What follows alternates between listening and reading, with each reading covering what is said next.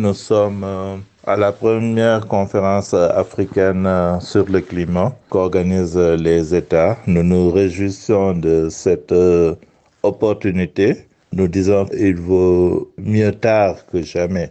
Nous demandons aussi aux dirigeants africains de placer le peuple africain au-dessus de tous les intérêts politiques, économiques, personnels et collectifs. Cette rencontre est assez importante. On ne peut pas dire dès à présent que ça va porter des fruits, mais nous espérons que les dirigeants africains vont saisir cette opportunité pour parler d'un même langage.